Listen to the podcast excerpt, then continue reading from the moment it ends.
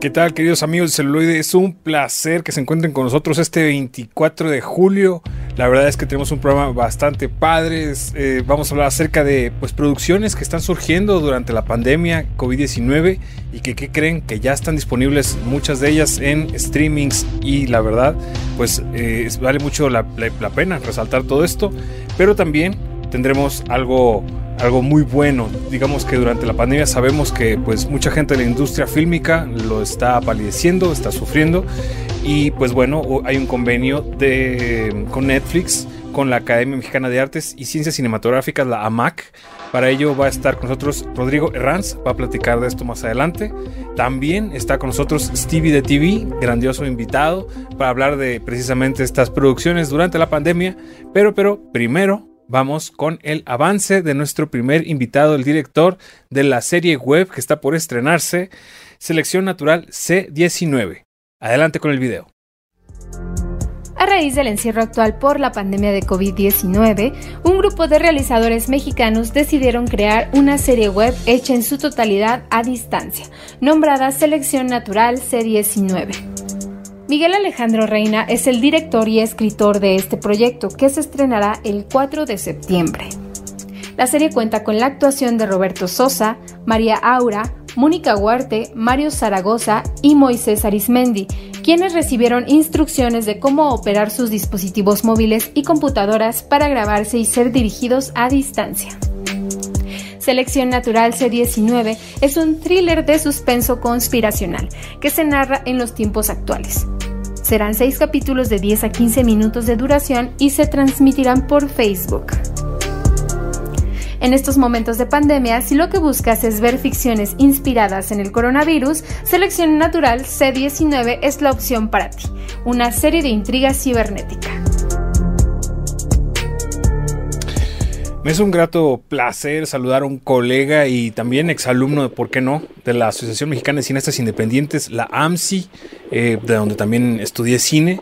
Pues Miguel Alejandro Reina se encuentra con nosotros videollamada para platicar acerca de esta serie. ¿Cómo te encuentras, Miguel? Muy bien, muchísimas gracias, muchísimas gracias por el espacio. Encantado de estar aquí compartiendo contigo y pues bueno, efectivamente, AMSI. Perfecto, Miguel. Pues la verdad me gustaría saber ¿cómo surge esta propuesta de, Selección Natural C19? ¿Cómo es que surge la inquietud de hacer esta serie y escribirla durante el encierro?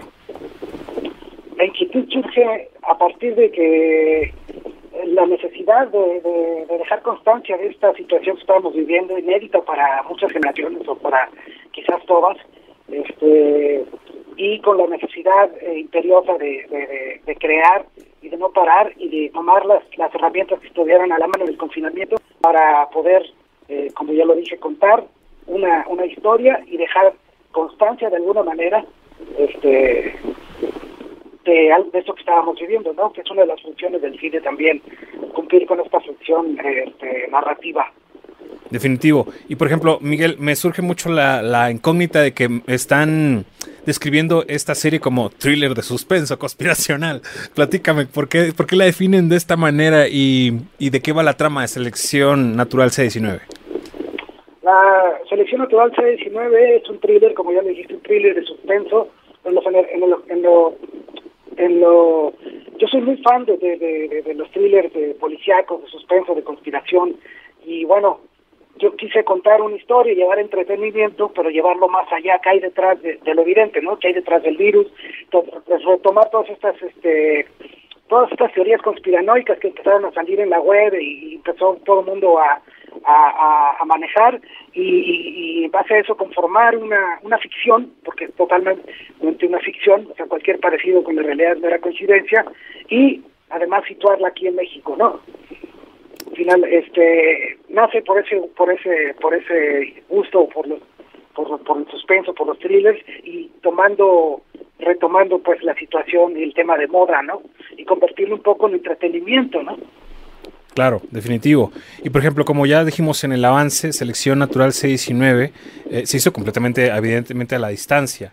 O sea, y se utilizó solo las cámaras y los dispositivos móviles con los que contaban los actores. ¿Por qué lo decidiste así? Tal vez, em, digamos, no te convenía tal vez tú, aunque fueras solo tú, ir a la casa de cada uno de ellos, a grabar con una cámara. O sea, ¿Qué fue lo que te hizo determinar decir, bueno, vamos a hacerlo de esta manera? Eh, principalmente ese era el reto, el, poder hacer una producción totalmente a distancia. De hecho, te puedo decir que hasta la fecha no nos hemos visto ninguno de los, de los que hemos participado. Ni actores, ni, productores, ni, postproductores, ni, ni músicos. Este, ese era el reto, el poder eh, demostrar que aún en esta, en esta situación de confinamiento se podía crear una producción a distancia. Y entonces eh, ahí mismo fue donde se involucraron los actores, gran reparto que, pudimos convocar, y ellos mismos son, ahora sí que ellos se llevarían aquí el crédito de fotógrafos, ¿no? Ellos mismos se iluminan, buscaban su cuadro, este, ellos mismos se maquillaban, ellos mismos eh, este, proponían, y eso fue lo que también les cautivó mucho de esta, de esta, de este método, de esta posibilidad que, que, que, que, tomamos para poder llevar a cabo esta locura o este invento o, o esto que, que, al final resultó ser algo que estoy seguro que va a ser muy atractivo para el espectador. Qué increíble, qué increíble, Miguel, la verdad. Y por ejemplo, me gustaría saber cómo, cómo lograste, digamos, reunir a este cuerpo de actores. ¿Qué, ¿Qué fue lo que les dijiste para decir y convencerlos? Porque tal vez algunos dudarán, dirán, bueno, pero ¿Cómo lo vamos a hacer? Sí, no. O sea, ¿qué, qué fue lo que realmente, digamos, los lograste anclar para decir, vamos a hacer esta serie? Fíjate que ahí fue el, crédito del productor de la serie, Mario, Mario Oliver, que este, él es, un, actor de teatro, de mucho teatro, este dramaturgo también, pero él, él, él yo creé una nació de una sinopsis, una premisa que hice de la historia, y él las y le dije a mí me encantaría, por ejemplo, que Mario Zaragoza fuera el profesor eh, Plutarco. Ah, pues yo se lo voy a enviar, y se la enviábamos, y, y, y inmediatamente, o sea, nos respondía el otro día Mario Zaragoza que le encantaba la, la historia, ¿no? Y así con todos, con María, con María Aura, que es la otra protagonista, con Moisés Arismendi, con Daniel García, con este Mónica Huarte, y con todos los que participan fueron eh, fue la historia en sí o la premisa de la historia en sí la que los este, les cautivó y sobre todo también la manera en que lo íbamos a realizar que era en su casa y sin sin, sin otra arma más que su capacidad histriónica porque no íbamos a tener ni efectos ni nada es solo un solo cuadro es un solo una cámara fija. Perfecto. Estamos viendo también que durante el confinamiento eh, se están revelando cada vez más este, series, eh, de, cortometrajes, incluso documentales de, esta temática, la pandemia, el COVID-19 y el encierro sobre todo. Eh, ¿Tú qué crees que es lo que hace diferente a Selección Natural C19? Precisamente que nos salimos un poco de la realidad ¿no? y nos damos permiso de jugar con, con lo conspiranoico, que no tenemos este sí tomamos la tomamos pues el, el tema del COVID-19, pero para llevarlo más allá, en, una, una, ficción conspiracional, esta, esta, esta onda de hacerlo a distancia también te permite de, repente ubicar a un personaje en China y después ya se movió y se conectó desde un aeropuerto en España, Madrid y está varado ahí. Este, este tipo de, de ficción al final es lo que hace diferente a selección, selección natural C19, porque eh, está totalmente, o sea, a partir del COVID-19, que es el tema, ya después está totalmente desfasado de la realidad, ¿no? Claro, definitivo. Pues eh, Miguel Alejandro, platícanos nada más ya por último, este, las redes sociales de donde va a estar la serie, cómo se va a transmitir, eh, va, a ser por paga, platícanos acerca de esto. La serie, estamos creando nuestra propia plataforma, nuestra propia página, que se va a estar anunciando ya eh, próximamente en nuestras redes sociales, Selección Natural C19, en Instagram, CM, eh, C, diagonal M, C19 en Facebook, Selección, selección bajo natural en Twitter, y ahí vamos a estar anunciando el cómo, cuándo y dónde van a poder adquirir el, el pase para ver toda la serie. Es una miniserie de seis capítulos de 12 a 15 minutos cada uno que van a disfrutar mucho porque es un formato inmersivo en el que va a parecer que ustedes están platicando con el, con el, con el actor y que se vuelven ustedes un personaje más. El, el 4 el 4 de septiembre es, la, es el estreno y durante todo septiembre además una preventa. Eh, se va a poder adquirir el pase a toda la serie por una por una muy módica suma de un dólar con cincuenta y todo esto para tenemos eh, la intención de financiar una segunda temporada ya en forma, ya si la pandemia no lo permite, como se debe hacer el, el, lenguaje audiovisual, ya en locaciones, y ahora sí aspirar a las grandes eh, plataformas de streaming. Perfecto. Miguel Alejandro Reina, muchas gracias por haber estado con nosotros aquí en Celuloide de Reporte Índigo. Estaremos platicando para después. Y pues bueno, eh, no se pierdan todavía el programa porque pronto estará con nosotros Stevie de TV para hablar acerca de más ejemplos, no solamente como este, que se han hecho a nivel internacional. Y la verdad, este, nos complace mucho pues ahondar sobre todo en este tema. Pero por lo pronto, vamos a hablar ahorita acerca del tema que mencionábamos un poco al inicio, de este convenio que sucedió entre la Academia de Ciencias y, cinematográficas, perdón, em, y Netflix. Y para eso estará con nosotros Rodrigo Herranz, pero primero veremos un pequeño video. Con la industria fílmica nacional detenida, la Academia Mexicana de Artes y Ciencias Cinematográficas unió esfuerzos con Netflix para entregar fondos especiales a trabajadores de este sector creativo. Casi 30 millones de pesos se repartieron entre 1.400 personas que dependen de las producciones audiovisuales en México. Entre los beneficiados se encuentran asistentes de producción, coordinadores de producción, asistentes de dirección, maquillistas, vestuario, locaciones, arte, decoración, entre otras áreas. Además, el apoyo se extendió a producciones audiovisuales en otros 20 estados del país. La entrega de los beneficios, que comenzó el 15 de abril, ha sido concluida en su totalidad, pero lo más difícil está por suceder, pues la reactivación de filmaciones y grabaciones en todo el país todavía es una historia en desarrollo que quedará pendiente para los siguientes meses del 2020.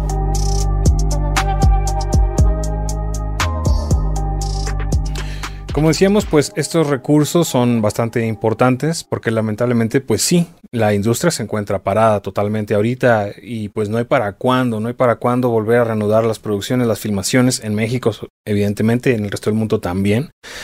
Entonces, pues eh, este fondo, que obviamente ha sido bastante Em, saludable para poder sostener las finanzas de muchísima gente, no solamente los directores y los productores, o sea, estamos hablando de muchísima otra gente que depende de esta situación económica. Para eso estará hablando nosotros Rodrigo Herranz en unos momentos más. Y pues es muy importante resaltar que, por ejemplo, para este fondo que se abrió el 15 de abril, 3.000 personas aplicaron de las cuales solamente 1.437 recibieron el apoyo.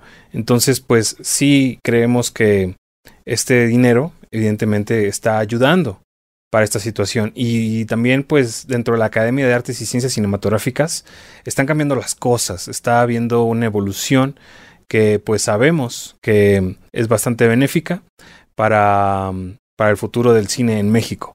Em, estamos creo que ya en un instante. Tenemos a Rodrigo, ¿cómo te encuentras? Hola Hidalgo, ¿cómo estás? Un placer que, que podamos platicar con, con, contigo. Y pues como platicábamos ahorita justo hace un momento, este, em, ¿cómo es que se determinó, digamos, tengo la duda de quiénes pudieron em, aspirar a este monto de 20 mil pesos que tengo entendido que se otorgó por persona? Pues mira, se, se abrió la convocatoria el 15 de abril, como bien indicaste, y se inscribieron, recibimos casi 5 mil inscripciones, 4.916 inscripciones. De esos casi 2.000 no se completaron los registros. Entonces, eh, en realidad se registraron tres mil, poquito más de tres mil eh, personas, de las cuales pudimos, pues, digamos, tuvimos que eh, tomar en cuenta, pues, tomar en cuenta primero criterios como antigüedad, que estuvieran en activo, eran los criterios que, que acordamos entre la academia y Netflix, que fueran es gente que estuviera en activo, que estuviera digamos, eh, trabajando, que formará parte de la industria y que mm, eh, eso era como, vamos, en ese momento nadie, creo que pues, nadie esperaba que esto, que este fuese a durar tanto, ¿verdad? Entonces, eh, creo que fue un esfuerzo maravilloso porque muy rápidamente logramos eh, logramos sacar digamos esta convocatoria y este y estos estos mil casi mil quinientos apoyos a a gente sobre todo más vulnerable de la industria, el cine y el audiovisual, ¿no? En México. Definitivo, Rodrigo. Y por ejemplo, hasta donde entiendo, estos 20 mil pesos eh, fueron en una sola entrega. Eh, pero pues obviamente, como lo comentábamos, las producciones siguen detenidas, pues no hay fecha. Pero, por ejemplo, desde la AMAC, ¿hay algún pronóstico de cuándo se podrá recuperar la activación eh, del sector fílmico? Porque, bueno, este dinero seguramente no va a ser suficiente, digamos, para toda la gente que aspiró a esto. No, no, no, esto es, híjole, esto es, es, es, es una, ayuda, es una cosa paliativa, digamos, es un apoyo para, pues en solidaridad, ¿verdad? Con la gente, no hay, yo creo que no hay como poder volver a, la actividad para todos nosotros. Honestamente, na, creo que nadie puede saber, se vislumbra que hay tal vez hacia mediados de agosto, pero de manera muy escalonada y muy ordenada y cre yo creo que filmaciones más grandes como de, sobre todo no tanto más grandes, sino más largas, con mayores con mayor duración de tal vez nueve, ocho, nueve, diez semanas, que es una película, una serie, a veces más que eso. Eh, yo creo que toda, yo siento que no estamos listos, o sea, no, eh, vamos, eh, yo creo que las cuestiones, o sea, primero está la salud de la gente, ¿no? Y creo que no hay, no hay, vamos, no hay por qué arriesgar, eh, vamos, las finanzas de una compañía lanzándote a filmar una, una serie, una película, con el riesgo de tener que pagar porque uno de tus protagonistas se enferme COVID, ¿no? Definitivo. Entonces, sí, no, vamos, yo he estado un poco, estoy al pendiente, hay muchas pláticas, no solo desde la Academia Mexicana de Cine, sino también la Canacine, la Comisión Mexicana de Filmaciones, hay un montón de grupos independientes y gremios de, gente, pues que están ansiosos por volver, asistentes de dirección, eh, productores y gerentes de producción, y, y, vamos, pues todos un poco eh, personas físicas organizadas que están haciendo eh, pues encuentros virtuales, ¿no? Aprovechando todas estas horas en casa y, las herramientas eh, virtuales para conectarse y discutir al respecto y buscar los protocolos. Están se están anunciando protocolos de España, de algunos otros países. En Europa ya hay lugares donde se volvió a la actividad de, filmación. México sé que está volviendo en, en filmaciones muy cortas y muy pequeñas, ¿no? O sea, con cruz muy muy reducidos. Mm, yo creo que es, aventurado decir cuándo podríamos volver. Definitivo. Rodrigo, por ejemplo, también em, sabemos que, pues evidentemente este fondo solo pues se pudo aplicar para, algunas personas, pero la MAC eh, tiene también ahorita otro procedimiento que sigue en vigor y que puede también ayudar un poco a quienes se dedican a la filmación en México. Platícanos acerca de esto, por favor. Así es, está vigente y, esperando que la gente, que, más gente del medio eh, cinematográfico y audiovisual apliquen a través de la página de la academia amac.org.mx, eh, Academia Mexicana de Artes y Ciencias Cinematográficas.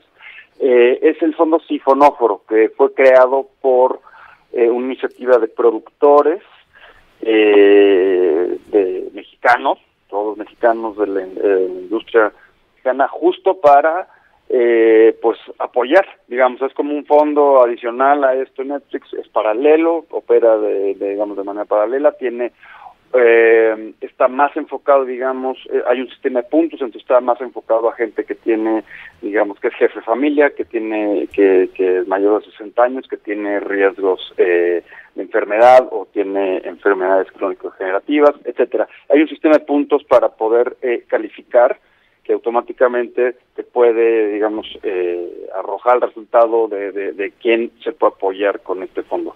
Uh, es, estamos esperando, hay, hay, digamos, hay mucho, todavía estamos, eh, está abierto el fondo, hay todavía mucho recurso por repartir.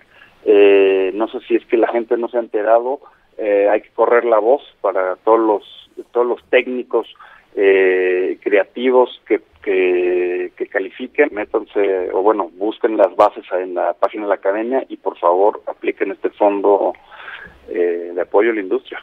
Perfecto, eso suena bastante, digo, la verdad, este, eh, saludable, digamos. Y por ejemplo, y aquí la actual crisis, pues está golpeando evidentemente a todos los sectores económicos y evidentemente, como ya lo hemos refrendado muchísimo, el cine no es la excepción. O sea, aquí quisiera preguntar cómo es que actualmente se encuentran las finanzas de la AMAC, precisamente eh, a un año de que entra, digamos, esta nueva gestión en la presidencia de la productora Mónica Lozano. Pues mira, eh, las finanzas de la AMAC es como la montaña rusa de Chapultepec, yo, diría. este, eh, ha sido complicado, con todo que la, la academia es una es, eh, es una asociación que lleva más de tiene más de 70 años de haber sido creada.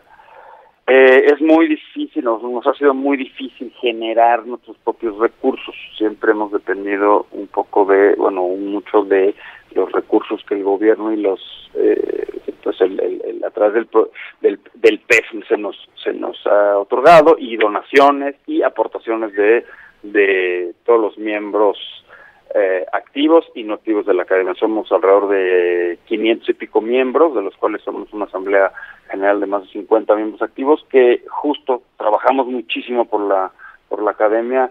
Eh, la academia, digamos que las, aunque, aunque las finanzas no estén muy saludables, la creo que la academia está más sana que nunca. Creo que la academia va a la vanguardia eh, y, y, es referencia en nuestro país. Creo que todo, bueno, por lo menos en nuestro gremio, en nuestro sector, creo que la gente está volteando mucho a ver a la academia, lo que estamos haciendo, lo que estamos publicando, a las investigaciones y a, y a nuestros y a nuestros comunicados, ¿no? Este, eh, al final del día, pues pues la supervivencia económica pues la, la, la hemos logrado y estoy seguro que vamos a salir adelante eh, de esta. Ojalá que sí, Rodrigo. Y por último, eh, la crisis sanitaria pues está rompiendo todo lo preestablecido y la MAC no, no queda exenta de esto. Y ayer pues hubo un, fabuloso anuncio, Los Arieles, que es el premio evidentemente representativo para el cine mexicano. Y pues estos siguen adelante, siguen adelante eh, en, en lo virtual lo cual me, sorprende. Y sobre todo creo que vale muchísimo la pena recalcar que precisamente pues Netflix va por la grande con Ya no estoy aquí y pues creo que es, es, esta evolución, ¿no? Que cada vez se ha visto que cada vez más los streamings buscan por abrirse camino en las premiaciones y en esta situación pues todo esto va de la mano. Sí, digo, yo creo que este más vale tarde que nunca, ¿no? Más vale tarde que nunca y aquí estamos. Sí va a haber eh, sí vamos a, hacer una entrega virtual del premio Ariel. Eh, nos parece que es muy importante premiar eh, el cine mexicano que se estrenó y que se exhibió y que se vio en, durante el 2019 en los festivales y en los cines de nuestro país. Y, y bueno, pues sí, digo, es inevitable que, que, productores, digamos, o sea, que quien produce las películas, creo que lo importante aquí es la calidad, y yo creo que la calidad de las nominadas este no deja nada que desear, ¿no? Creo que hay de todo. Creo que en documental, en iberoamericano, en cortos y en largos tenemos este extraordinarios actores, actrices, realizadores, maquillistas, de todo. Eh, tengo la, la pues el orgullo de, haber producido una película que tiene seis nominaciones, Belzebut, y la verdad estoy muy contento. También este por todos mis, mis, colegas nominados y les deseo mucha suerte a todos los nominados porque son películas extraordinarias. Muchas de ellas ya están en plataformas.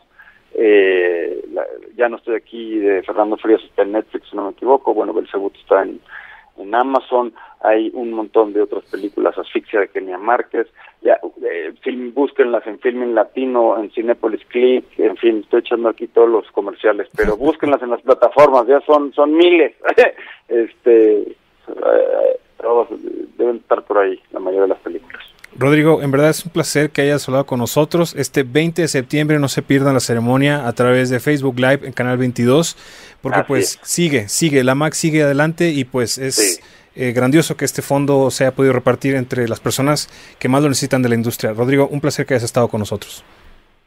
Muchísimas gracias y, estaremos, espero poder platicar contigo pronto. Definitivo. Claro que sí. Gracias, Aldo. Pues muy bien. Hasta luego. Cuídate, chao. Les invitamos también a que por favor se suscriban a Reporte Índigo en YouTube, nos sigan en nuestras redes sociales como Facebook, Instagram, Twitter y claro que por favor nos hagan llegar sus comentarios que serán bastante bien recibidos. Y pues Ya, a continuación se encuentra con nosotros Stevie de TV, pero antes veremos un pequeño video de las producciones que se han hecho durante la pandemia. La crisis sanitaria afecta al séptimo arte y a la producción de contenidos audiovisuales, incorporándose como pieza preliminar de las narrativas. Ejemplo de esto es el programa de comedia Saturday Night Live, donde el virus ha servido de parodia política para criticar la presidencia de Donald Trump. También el primer avance de la nueva versión de los Muppets, que está por transmitirse en Disney Plus, muestra cómo los personajes se comunican por videollamada, uno de los rasgos de esta nueva normalidad en cuarentena. Pero también hay documentales que toman seriamente la enfermedad, ya sea describiendo la nueva manera de vivir de los trabajadores o registrando la labor de los médicos como primer frente de batalla al COVID-19. Para profundizar en el tema, Stevie de TV estará con nosotros haciendo recomendaciones especiales de producciones que aún no has visto en este confinamiento. Enrique Solórzano, mejor conocido en las redes sociales como Stevie de TV, amigo, colega, uff, qué placer que estés con nosotros aquí en Celuloide de Reporte Índigo. Te mando un abrazo fuertísimo. Gracias por estar con nosotros. El, el abrazo se recibe con mucho calor. Qué, qué gusto, qué emoción poder estar viviendo contigo en este momento, compartiendo todo lo que está sucediendo, sobre todo justamente en este momento está Comic Con del otro lado del mundo, una versión muy rara, eh, eh, digital, no sé, todo está bastante extraño, pero aquí estamos sobreviviendo y saliendo adelante. encantado, encantado de, tener esta videocharla y, y pues cuando estábamos preparando un poco el programa, le platicaba a Stevie, oye Stevie, pues hay que hablar de, de Homemade, yo bien ingenuo, Homemade porque se hizo dentro de la pandemia y, y, pues están estos cortometrajes y todo este rollo, entonces, pues ¿por qué no? ¿Por qué no hablamos de esto? Y pues nada, que me dices, pero hay más. Y aparte de Homemade, pues, pues hay varias otras, pero pues esta, por ejemplo, que es de cortometrajes de hechos por cineastas bastante importantes, Pablo Larraín, este, Pablo Sorrentino, o sea, padrísima, ¿no? Sí, sí, sí. Realmente Fábula, que es la productora, que es de Larraín, se ha rifado un poco durante la cuarentena porque crearon eso, pero antes de allí habían sacado la jauría, habían sacado el presidente, se han estado moviendo, pero aquí nos sorprendieron porque en el momento usando herramientas totalmente distintas le han dado a Natalia Bernstein, le han dado voz a Maggie Gyllenhaal, la actriz, a Kristen Stewart, de poder jugar y cada quien con lo que pueda contar una historia de lo que ha sido la cuarentena para distintas personas, porque al final, aunque todos lo estamos viviendo, cada quien la está viviendo y contando de diferente manera. El, cortometraje de la Raín es increíble, es delicioso y duran entre 6, 11 minutos, es, es muy fácil de consumir y, y entiendes totalmente todo. Así que es una producción que, que vale la pena, que sorprendió, que se agilizaron, empezó la producción eh, en abril y ya para mayo ya los estaban editando y en junio los subimos. O sea, fue algo rápido, movido, pero que, que ha funcionado y que tiene grandes, grandes nombres. Sí, por ejemplo, también mm, comentabas, pues está Regular Heroes, que es una opción que ya está en Amazon Prime Video y son unos, unos eh, una serie que la verdad exhibe y, expone a quienes están, digamos, trabajando, pero e, esas voces que tal vez son un poco invisibles, pero que son primordiales para, para que la labor siga adelante. O sea, desde una persona que trabaja en un zoológico, un, hombre que trabaja en un hospital, pero que no es el médico, que es la persona que se dedica a llevar así los, um, los vendajes, las cosas de primera necesidad a, a quienes necesitan esto en el hospital. Y luego de pronto, ¡pum! Llegan estos este, celebridades, llegan estas estrellas a poder decir, ¿sabes qué? Si no tienes este para poder trasladarte, te vamos a apoyar económicamente. Si no hay, digamos, cómo puedas eh, seguir sosteniendo tu negocio, pues también te vamos a ayudar con, con cosas que, que te pueden salir adelante. Y pues la verdad, serie creo que llama mucho la atención. Sí, sí, Regular Heroes fue aparte la primera producción que se estrenó, que ya estaba llevando esto cuando empezaba la pandemia, no estuvo en el pico ni nada, apenas iba avanzando, se creía que tal vez no iba a ser lo que se ha convertido en más de cinco meses y que iba a ser algo más ágil, pero a pesar de eso se habla de cómo, cómo ellos están dando la cara todos los días y cómo esto sí es importante decirlo, algunas celebridades sí se han involucrado bastante en estar apoyando, en estar moviendo, en estar haciendo algo, no nada más estar en sus mansiones lujosas, sino estar tratando de ayudar porque al final esto nos ha impactado de manera mundial y fuerte personalmente a cada quien. Entonces Regular Heroes es algo algo que, que todo mundo entiende y que a la, a la hora de ver se sorprenden las, las cosas que la gente tiene que hacer todos los días y hacerlas a pesar de la pandemia es un, programa de reality de ocho episodios que casi no se le hizo ruido y, qué bueno que lo mencionas porque hay que hablar mucho de él, porque vale mucho la pena y, y están arriesgándose a presentarlo y a contarnos sus historias. Claro. Y por ejemplo, también ya vimos precisamente en el primer bloque con Miguel Alejandro Reina, pues que también en México se hacen series web y en este caso también mencionabas Aislados, es una serie de YouTube que ya está disponible, que pues precisamente Luisito Comunica está dentro de ella. ¿Qué nos platicas de esto? Exactamente, fue un proyecto que YouTube Originals en México ya, ya lleva rato creando, tratando de, y aquí sencillamente decidieron unir a las dos personalidades más grandes de esta web y bueno, de las redes sociales que Luisito comunica, comunica con Juan Padurita, unirlos y que cada quien nos contara su día a partir de esto, porque a, pesar de que, bueno, son, son personas que no tienen un trabajo como el de todos nosotros, ellos siempre están viajando, siempre están afuera de sus casas, siempre están conviviendo con muchas personas y ponerle freno de mano a su vida y tener que detener todo para, para sencillamente estar un rato mucho rato en sus casas es lo que lo hace un poco interesante ver cómo también ellos tienen que lidiar con sus problemas. Es un poco cómica, es un, es un proyecto que, bueno, dijeron, vamos a ver si esto puede llegar a, las masas adolescentes, que curiosamente ellos, los adolescentes han estado muy metidos en TikTok y estas redes, y a este les le funcionó, pero no, no como esperaban, o sea, fue, pues vamos a intentarlo, pero al final creo que no, no como que no era lo mismo ver a, a, Juan Pazurita encerrado eh, con su casa en alberca, a tú que estás encerrado todo el día en tu casa con cuatro paredes. Claro.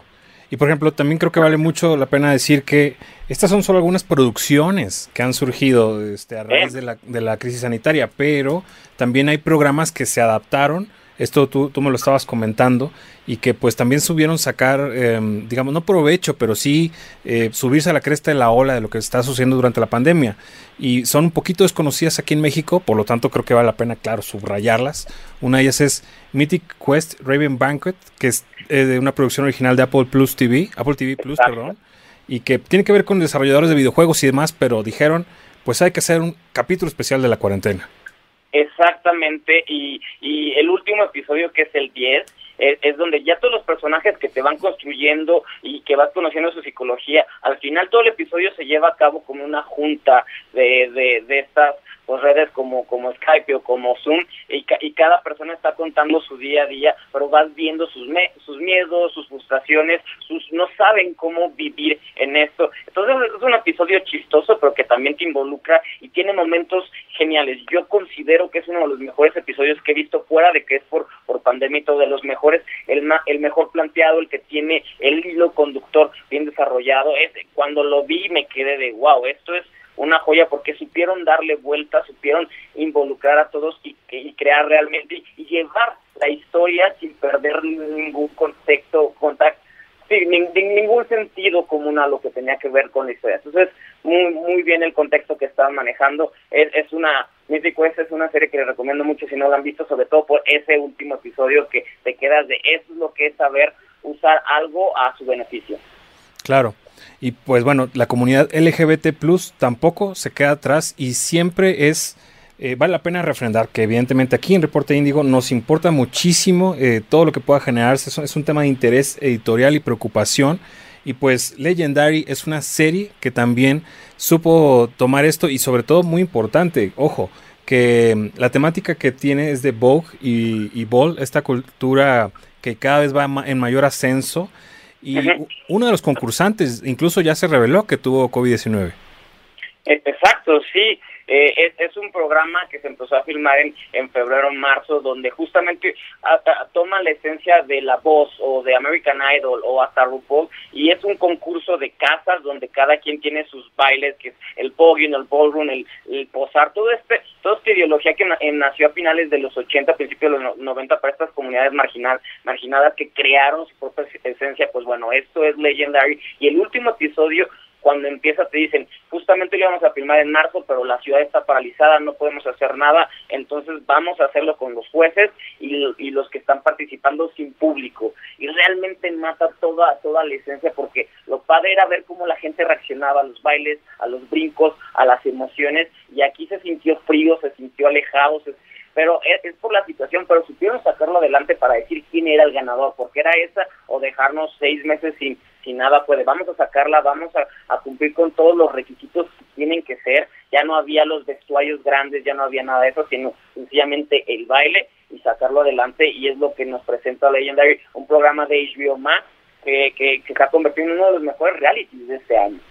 Esperemos que pronto llegue este, esta opción a, México como tal, porque HBO Max, pues sabemos que es todavía una plataforma que está en Estados Unidos, pero bueno, esperemos, esperemos que, que se, Según los rumores, ya el próximo año, según los rumores ya están preparando, ya sé de gente que está trabajando, es una exclusiva para que el próximo año HBO Max llegue aquí a México. Eso será lo, lo, mejor de todo. Y también nos queda una serie por platicar, One Day at a Time, que está basada en una serie homónima de los 70s y que visibiliza sobre todo la cultura hispana en Estados Unidos. Tampoco, tampoco se queda atrás. Ellos están ahorita, tengo entendido, produciendo un especial animado para hablar acerca de lo que está sucediendo.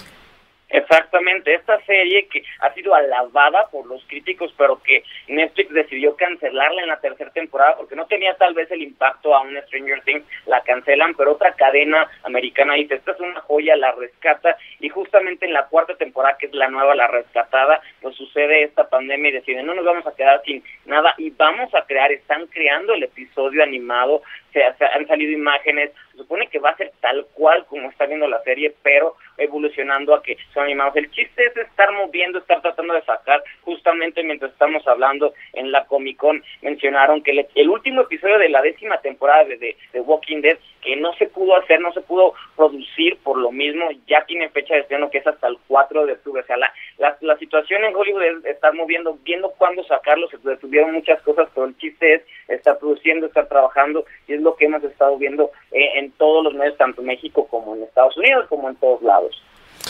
Creo que, creo que eh, es muy importante resaltar que hay mucha turbulencia en torno a el futuro de las producciones. O sea, no sabemos bien qué va a pasar precisamente con series que ya estaban eh, ahorita con sus temporadas en curso.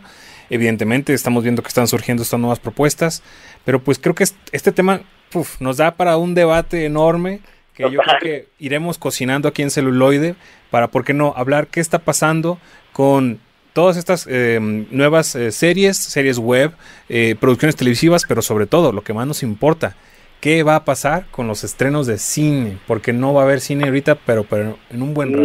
Mm, nada, ya las, las producciones más importantes ya dijeron, no, no agosto, no septiembre, todavía no se sabe octubre, pero ya están diciendo bye, o sea, y así se está moviendo el calendario. Este es el primer verano en 45 años que no tuvimos un estreno blockbuster, en 45 años por esta situación, así que sí, todos están con los celos de punta, literal.